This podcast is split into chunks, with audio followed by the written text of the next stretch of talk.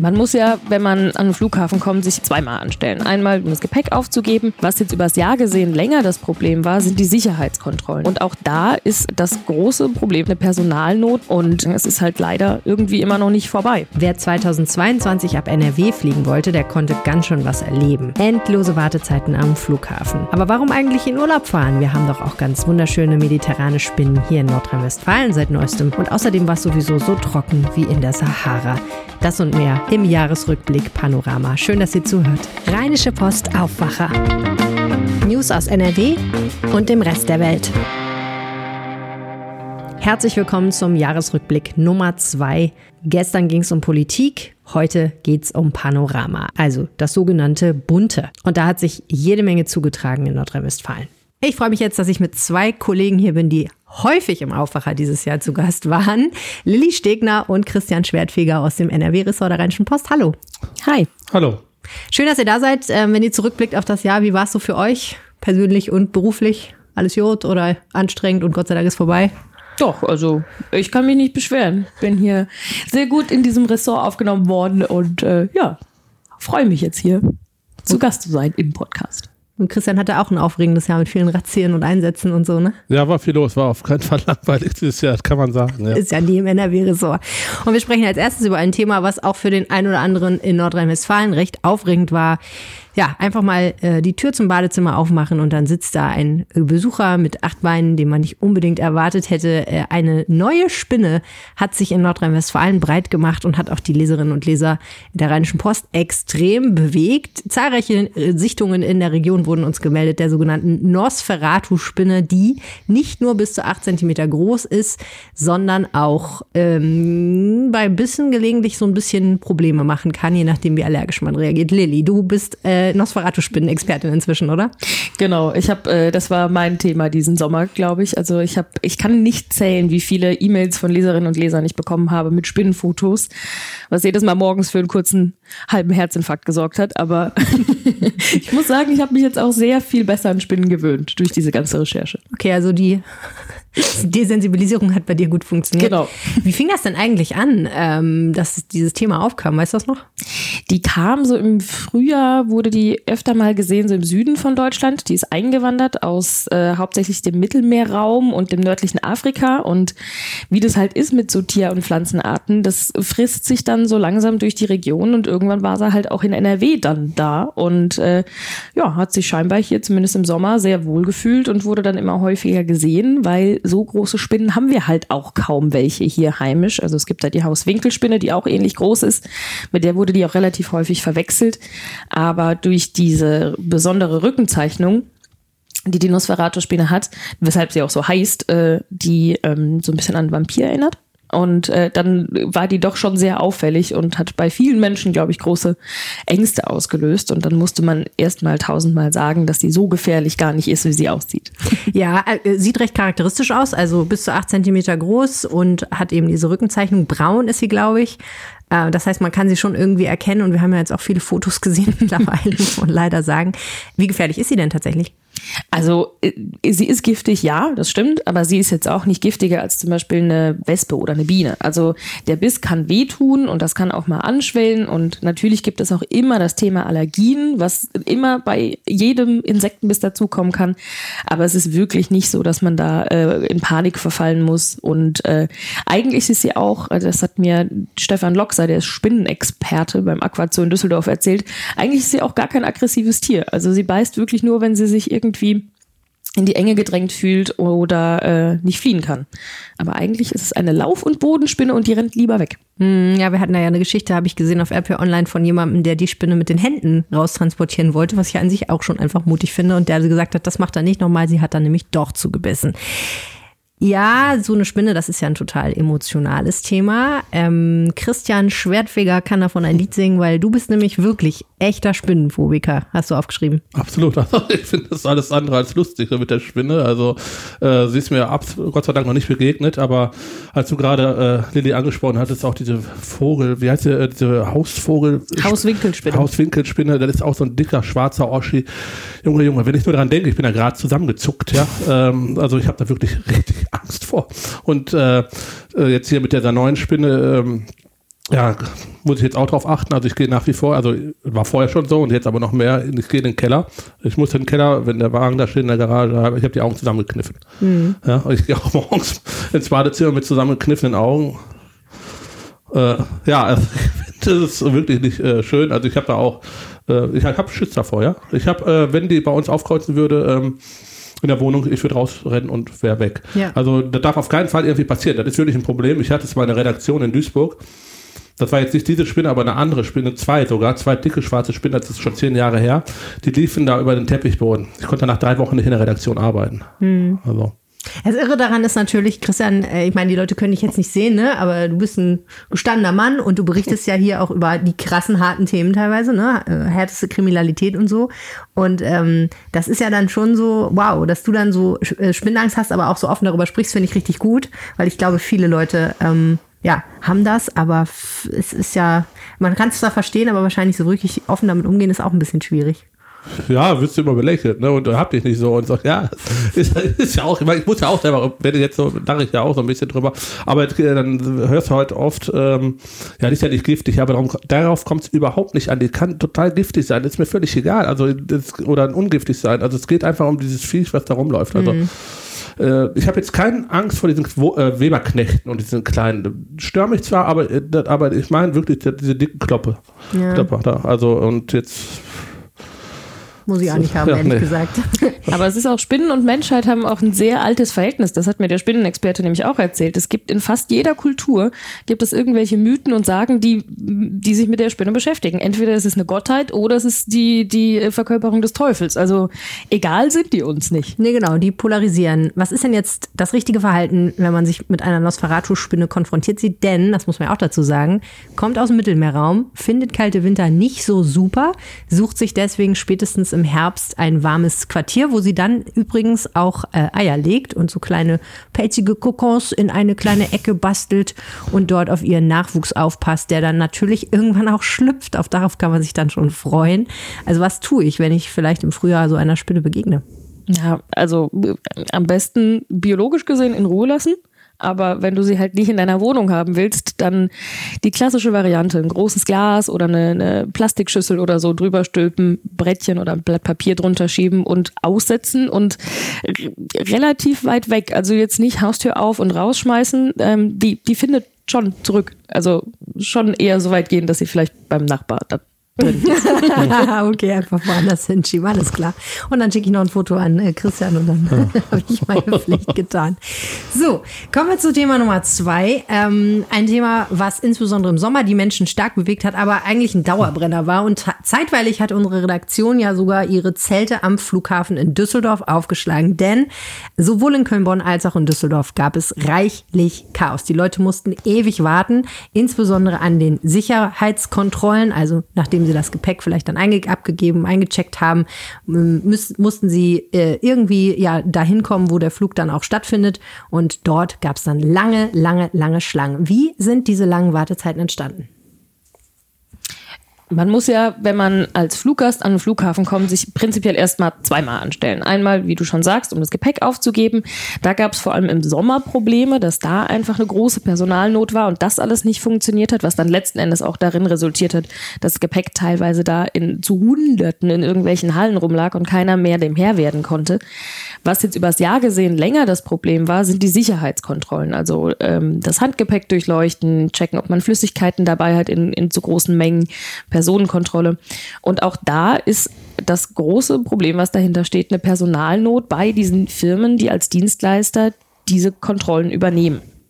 Die haben zu wenig Leute ähm, und deshalb sind viel zu wenige Stellen offen und besonders im Sommer oder auch in den Herbstferien hat sich das halt so manifestiert, dass da mega lange Schlangen waren und ähm, ja, man muss sagen, es ist halt leider irgendwie immer noch nicht vorbei. Also es stehen immer noch Menschen dafür, dass wir irgendwie hier so im Winter eigentlich gar nicht so die riesigen Flugbewegungen haben, stehen Leute echt immer noch relativ lange an. Könnte zu Weihnachten auch nochmal spannend werden und zum Jahreswechsel, oder?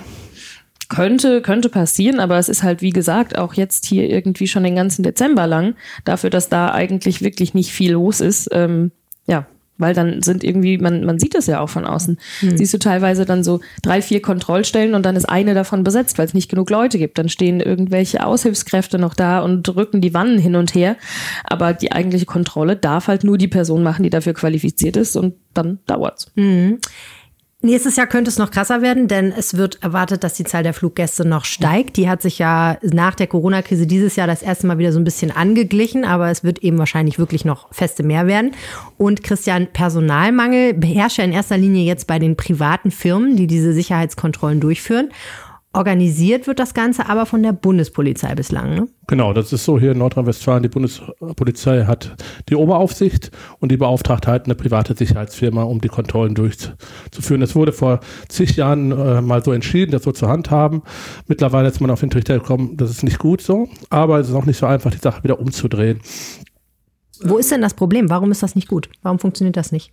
Ja, weil ähm, die Sicher privaten Sicherheitsfirmen, ähm, die müssen rechnen. Also es geht ums Geld, ja. Also die kalkulieren und ähm, das ist das große Problem. Wenn der Staat es hat, dann geht es halt nicht ums Geld, dann haben, äh, sind halt andere äh, Gesichtspunkte wichtig, aber in dem Fall ist es halt so, äh, dass die privaten Firmen halt äh, keine Leute einstellen. Die stellen bewusst teilweise auch keine äh, äh Leute ein. Das ist ein Problem, ähm, obwohl es ist nicht so dieses Problem ist von Leuten, die den Job nicht machen wollen, weil der ist relativ gut dotiert. Also man kann da 3000 Euro im Monat verdienen plus mhm. Prämien. Also das man ist muss sehr, ja nicht lange ausgebildet sein. Man, ne? Genau, man ist ungelernt, man kriegt eine dreimonatige Ausbildung, dann hat man den Job. Das Problem ist äh, dieses Teilzeitmodell, was die haben da. Also ähm, die haben flexible Teilzeit, nennt sich das. Also du äh, arbeitest dort am Montag, sag ich jetzt beispielsweise, von 8 bis 16 Uhr und dann kriegst du äh, für die ganze Woche halt nicht gesagt, wann du genau arbeiten musst. Dann heißt es am nächsten Tag, du arbeitest dann da und da und da und da. Und für diese flexible Teilzeit findest du halt keine Leute. Und das muss dringend zurückgeschraubt werden, aber ist natürlich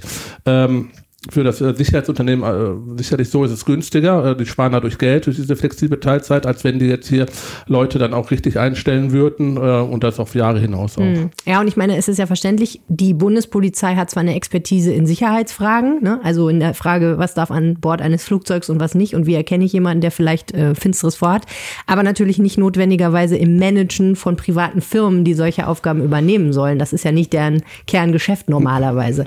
Deswegen gibt es die Idee, dass die Flug Flughäfen selber das in die Hand nehmen, dass die quasi die Chefs von diesen Sicherheitsfirmen werden und die beauftragen. Meinst du, das ist eine gute Idee? Prinzipiell hier schon, aber hier für Düsseldorf total utopisch. Also das wird, das wird nicht funktionieren. Die Düsseldorfer haben sich jetzt beispielsweise zurückgezogen aus dem Gepäckbereich. Also wir hatten eben, Lydia hat es angesprochen, das riesen Kofferchaos, äh, weil da nur private Sicherheitsfirmen sind. Da sind äh, mittlerweile jetzt äh, drei private Sicherheitsfirmen aktiv und der Flughafen war bislang noch aktiv. Der Flughafen zieht sich jetzt aber komplett raus, so dass eine vierte Sicherheitsfirma hineinkommen wird. Und wenn der Flughafen äh, auch ganz klar, äh, der Flughafen arbeitet auch äh, gewinnorientiert. Da sind äh, Leute hinter, die wollen Geld verdienen, äh, die Bilanzen müssen stimmen und äh, deswegen zieht der Flughafen sich daraus zurück. Und ähm, bislang hat man, äh, was ähm, die Sicherheitskontrollen, das ist ja das gleiche Sache, Problem, ähm, nur Lippenbekenntnis vom Flughafen gehört, ja, wäre ganz nett, was soll er auch anderes sagen, aber äh, die werden, also Prognose auf gar keinen Fall äh, das äh, in die eigenen Hand nehmen. Hm. Es gibt ja auch ähm, Stimmen, die sagen, das ist eigentlich eine staatliche Aufgabe. Das sollte aber nicht bei der Bundespolizei liegen, sondern eben beim Land Nordrhein-Westfalen beispielsweise. Das ist ja ein Modell, was zum Beispiel in Bayern gefahren wird, soweit ich weiß. Ich weiß gar nicht, ob das ein Landes- oder Kommunenhand ist, aber jedenfalls macht das dann eben nicht der Flughafen, sondern eine kommunale oder Landesstelle. Ähm, wäre das für genau. Nordrhein-Westfalen eine Lösung? Das fordert auch die Bundespolizei beispielsweise auch schon seit Jahren. Äh, das wäre absolut sinnvolle Maßnahme. Anders als äh, jetzt beispielsweise, das kursiert auch immer dieses Frankfurter Modell, das ist so halb staatlich, halb privat, also eigentlich auch wieder mehr privat. Es ist, wir mal so, das weder Fisch noch Fleisch, also für Düsseldorf keine gute Lösung. Es würde eigentlich nichts gegen diese Lösung aus Bayern sprechen, da funktioniert es gut, aber irgendwie fehlt der politische Wille hier auch in äh, Düsseldorf zu. Also, und wenn man sich dafür entscheidet, das muss man gehört auch zur Wahrheit hinzu, das, der Prozess dauert Jahre. Also äh, wir gucken, du sagtest gerade Weihnachtsferien, Weihnachtsferien, da wird nicht viel geflogen, aber Osterferien, da werden wir die ganzen Schlangen, mhm. Kofferchaos. Genauso haben wir jetzt sogar noch schlimmer, weil mehr äh, Fluggäste da unterwegs sein werden. Ja, also das Thema bleibt ein Dauerbrenner. Tipps dafür, welchen Flug man buchen sollte, vielleicht auch für den Sommerurlaub schon, damit es nicht ganz so schlimm wird, gibt es übrigens auf RP Online zum Beispiel dazu, um wie viel Uhr man fliegen sollte, um diesem Chaos ein bisschen zu entgehen. Apropos Sommer, wir hatten einen Rekordsommer und wir hatten vor allen Dingen auch eine Rekordtrockenheit im Sommer. Und im Juli und August 2022 haben wir sehr viel über Niedrigwasser und Niedrigwasserrekorde gesprochen. Der Rhein hatte einen super niedrigen Pegelstand, weil im Frühjahr wenig Regen gefallen ist, weil es sehr viel Sonnenstunden gab und dadurch der Schnee einfach sehr schnell geschmolzen ist und das Wasser dann eben auch weg war. Und das hatte eine ganze Reihe richtig krasser Auswirkungen, von denen ich ehrlich gesagt teilweise mega erstaunt erstaunt war. Ne? Also das eine ist, dass die Binnenschifffahrt nicht so richtig zurande kam, aber dass dann zum Beispiel auch äh, Dinge zutage kamen wie Blindgänger hm. oder E-Scooter, das fand ich schon ganz schön krass. Ähm, welche Regionen waren denn da besonders betroffen oder bezog sich das auf den ganzen Rhein? Ja, also das war eigentlich, diese Trockenheit war ja auch nicht nur hier bei unserem Rhein, muss man ja auch mal sagen. Das war ja eigentlich in ganz Europa ein Problem.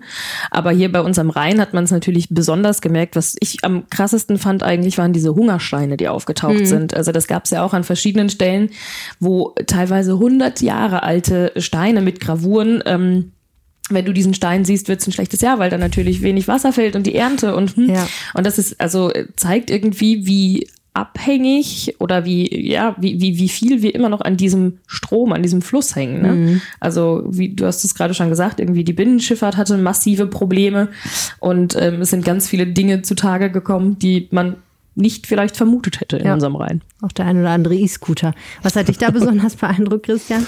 Ja, mich hat beeindruckt, traurig eigentlich, äh, weil trotz des äh, äh, wenigen Wasser drin kamen unheimlich viele Menschen im Rhein in diesem Jahr ums Leben. Die sind halt, hat die Gefahr dann halt auch unterschätzt. Also ja. die haben gesagt, es ist wenig Wasser, geht teilweise bis zu den Knöcheln, kann nicht weit reingehen. Und äh, deswegen sind halt viele Menschen gestorben, weil dann kam halt ein Binnenschiff vorbeigefahren und das hat dann halt, halt so, ein, so eine Sogwirkung und das reißt dann auch einen erwachsenen Menschen einfach mit. Und äh, diese Niedrigwasser hat halt dazu letztendlich geführt, dass viele Menschen halt auch gestorben sind. Hm, ich erinnere mich da an einen super krassen Fall, wo ich glaube, ein Kind und sein Vater beide ertrunken sind, weil der, das Kind wurde weggerissen und der Vater hat noch versucht, es rauszuziehen. Die Mutter am Ufer total verzweifelt. Ein Angler hat das alles beobachtet. Also wirklich Geschichten, wo du denkst, mein Gott, das kann doch alles nicht wahr sein im Jahr 2022, ähm, dass es immer noch solche krassen Unfälle gibt.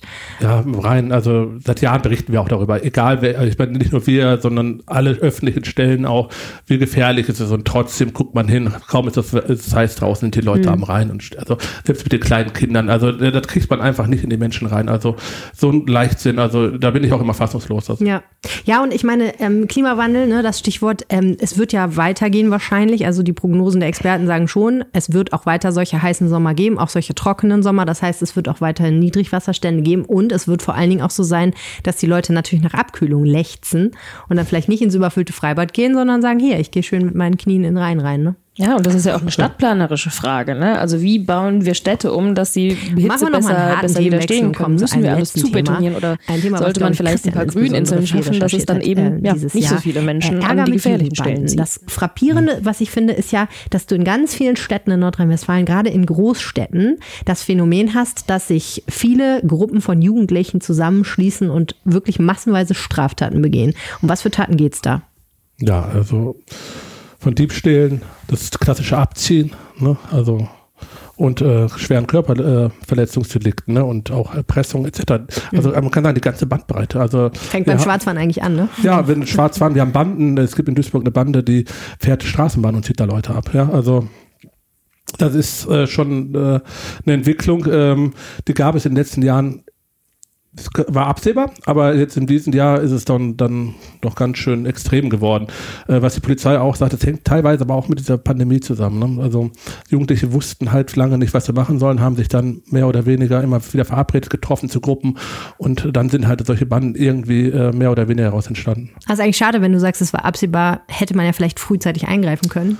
Ja, das ist immer die große Frage, kann man frühzeitig eingreifen? Wo soll, wo soll die Polizei noch überall eingreifen? Die kann auch nicht überall sein. Letztendlich liegt es ja auch dann auch, ich sag mal, ganz platt im Elternhaus und die Eltern äh, achten dann nicht auf die Kinder. Ich meine, wir haben ja halt auch viele äh, ich sag mal, Schichten hier in Deutschland etc., da, da wachsen die Kinder auch nicht gut auf, ja, das muss man ja auch immer auch benennen und es gibt Viertel, die, die sind nicht so gut, ja, und äh, diese Banden, die kommen dann auch in der Regel aus diesen entsprechenden Vierteln, ne, wo auch von klein auf äh, keiner da ist, der sich eigentlich um sie kümmert. Ne. Da, natürlich gibt es Sozialarbeiter, Streetworker etc., aber natürlich viel zu wenige. Ne. Und äh, die können das gar nicht alle auffangen. Und die Polizei ist ja am Ende nur dafür da, um dann halt äh, die Straffälligkeit dann am Ende aufzufangen. Ne? Ja, du sprichst ein interessantes Phänomen an, äh, das du auch in einem deiner Artikel beschrieben hast, ähm, dass einfach Kinder aufwachsen ohne wirkliche Vorbilder und ohne wirkliche Erfolgserlebnisse, weil sie eben auch relativ schnell schon im Bildungssystem abschmieren, weil sie halt häufig zum Beispiel dann auch ohne die entsprechenden Deutschkenntnisse oder so in die Schule kommen. Und da reden wir gar nicht nur von Kindern ähm, mit einem Elternhaus, wo es vielleicht einen Migrationshintergrund gibt, nee. sondern das betrifft tatsächlich auch Kinder, deren Eltern eigentlich Deutsche sind, die genau. aber trotzdem nicht beispielsweise frühzeitig an Bücher oder so ja. rangeführt werden und einfach dann eine Lesekompetenz viel später entwickeln. Und dann natürlich einfach sich ja andere Beschäftigungen suchen, in andere Kreise kommen und ähm, dort ist es dann ganz normal, Straftaten zu begehen. Spannend an der Sache ist ja, dass die Politik das jetzt auch entdeckt hat, das Thema. Also ähm, Innenminister Herbert Reul hat ja auch dem, den Jugendbanden, den kriminellen Jugendbanden, ja. wie es so schon heißt, den Kampf angesagt. Ja, das, das macht äh, Herr Reul ja jede Woche mit einer anderen Gruppe, hat man manchmal das Gefühl. Ja, aber er versucht auch, halt, das muss man auch sagen, er geht dann die Sachen auch an. Also äh, der hört dann auch teilweise von den Sachen zum ersten Mal und sagt jetzt ganz platt einfach, Okay. Ist das so? Wenn das so ist, dann müssen wir was da dagegen tun. Was ja? Und dann wird aber auch was gegen getan. Also mhm. der unternimmt wirklich unheimlich viel. Das muss man wirklich sagen. Das gehört auch zur Wahrheit zu. Er macht viel, äh, aber es ist meistens nicht nur Schall und Rauch. Wie sieht das denn konkret bei den Jugendbanden aus? Was wird denn da gemacht? Wie meinst du jetzt? Auf, auf Polizei oder was die Jugendbanden? Politisch und auch polizeilich. Also es gibt äh, von der Polizei unheimlich viele. Wir hatten in Prävention äh, gesprochen, Präventionsprogramme und auch äh, ein ganz bekanntes äh, Präventionsprogramm ist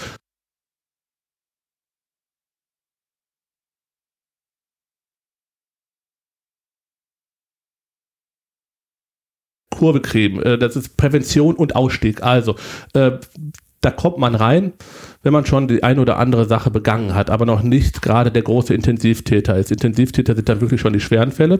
Die sind auch für den Großteil der Straftaten verantwortlich. Aber ähm, es fängt damit an, halt, weiß ich nicht, du hast mal jemanden zusammengeschlagen und hast nochmal jemanden zusammengeschlagen und dann wurdest du noch vom Kaufhausdetektiv erwischt. So, dann äh, gehen die Alarmglocken an innerhalb der Polizei. Die gucken sich an, oh, da ist einer.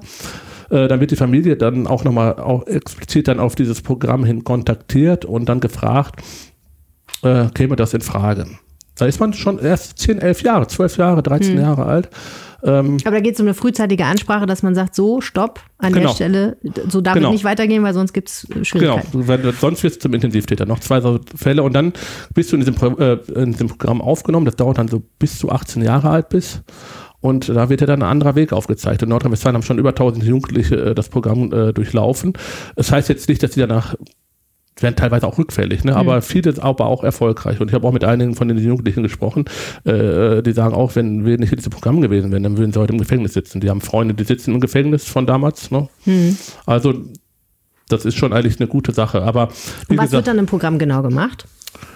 Ja, die kriegen äh, mehr oder weniger äh, so einen Sozialarbeiter von der Polizei an die Seite gestellt, äh, der begleitet den Jugendlichen dann über die Jahre hinweg, spricht immer wieder mit der Familie, zeigt dem Wege auf, äh, vermittelt aber auch so kleine Jobs, hilft auch in der Schule und es ist so wie so, wie so ein zweiter Vater oder in der Richtung halt, der den Jungen dann auch mal ein bisschen äh, auf die richtige Bahn dann lenkt und zeigt, äh, was falsch ist und ähm, was auch richtig ist. Ja, total spannend. Ich habe auch gesehen in äh, Mönchengladbach, wo es ja auch ein Riesenproblem ist, gibt es Sportangebote, zum Beispiel Kampfsport oder American Football. Können sich austoben, ne, solche genau. Sachen halt. Und lernen dann eben auch Werte hm. an der Stelle, ne? also Fairness und so weiter. Wobei man klar sagen muss, man kann durch diese Programme natürlich nicht jeden auffangen. Also das sieht man ja jetzt auch. Das die Programme gibt es ja teilweise auch schon seit vielen, vielen Jahren und wir haben jetzt gerade so viele Jugendbanden. Also wir haben halt auch viele Jugendliche, die auf der Straße sind und äh, für, man kann, das, das gehört auch zur Wahrheit hinzu, leider nicht für alle was tun. Ne? Ja. Und es wollen auch nicht alle. Es wollen auch nicht alle Eltern, dass die Kinder da irgendwie, irgendwie in, in die Mühlen des Staates da irgendwie kommen sind. Ne? Die lehnen den Staat ja teilweise auch ab und die Polizei sowieso und äh, verteufeln die ja teilweise. Und da gebe ich mein Kind jetzt dann, dann halt nicht in die Hände der Polizei. Also so ist dann auch häufig die Denke. Ja, also auch ein Thema, was wir 2023 auf jeden Fall, denke ich, weiter beobachten werden. Und äh, ja, ich sag mal vielen Dank. Ich wünsche euch einen guten Rutsch und wir sprechen uns garantiert nächstes Jahr wieder. Macht's gut. Ja, danke, danke. dir auch. Das war der NRW-Jahresrückblick Panorama im Aufwacher-Podcast. Schön, dass ihr zugehört habt. Ich wünsche euch noch schöne, ruhige Tage zwischen den Jahren. Morgen geht es natürlich weiter mit dem Jahresrückblick Wirtschaft. Freut euch drauf. Bis dahin alles Gute. Mein Name ist Helene Pawlitzki. Bis morgen. Mehr Nachrichten aus NRW gibt's jederzeit auf RP Online. rp-online.de